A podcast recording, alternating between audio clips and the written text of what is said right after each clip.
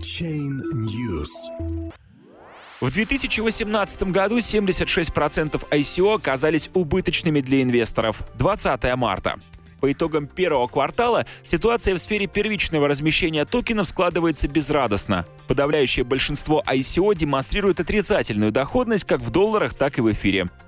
Из 74 ICO проектов, завершенных в 2018 году, 56 являются убыточными для инвесторов, показывает анализ данных популярных трекеров Token Data и ICO Stats. Их токены торгуются в среднем на 55% ниже цены размещения, как в долларах, так и в валюте Ethereum. А фактически их коэффициент окупаемости еще ниже, так как ресурс ICO Stats рассчитывает этот показатель, основываясь на предпродажной стоимости токена, а не на цене публичного размещения движения. Только у 22 криптовалютных краудсейлов в текущем году токены торгуются в зеленой зоне. Из них два проекта занимаются созданием приложений и 20 предлагают решения по развитию инфраструктуры блокчейна. Статистика за 2017 год показала, что 46% краудсейлов либо потерпели неудачу на стадии финансирования, либо привлекли деньги и исчезли, либо незаметно канули в забвение. Однако средний коэффициент окупаемости для 902 ICO прошлого года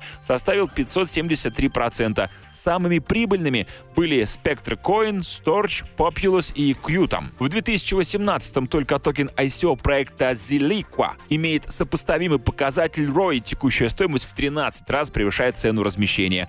Курсы криптовалют с начала года демонстрируют снижение, что оказывает негативное влияние на доходность краудсейлов.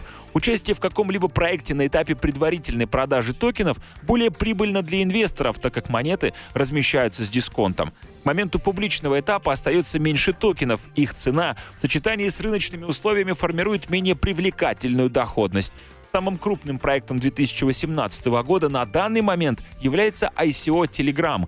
Только на закрытых пресейлах токенов Грэм популярный мессенджер мог набрать по крайней мере 1,6 миллиарда долларов.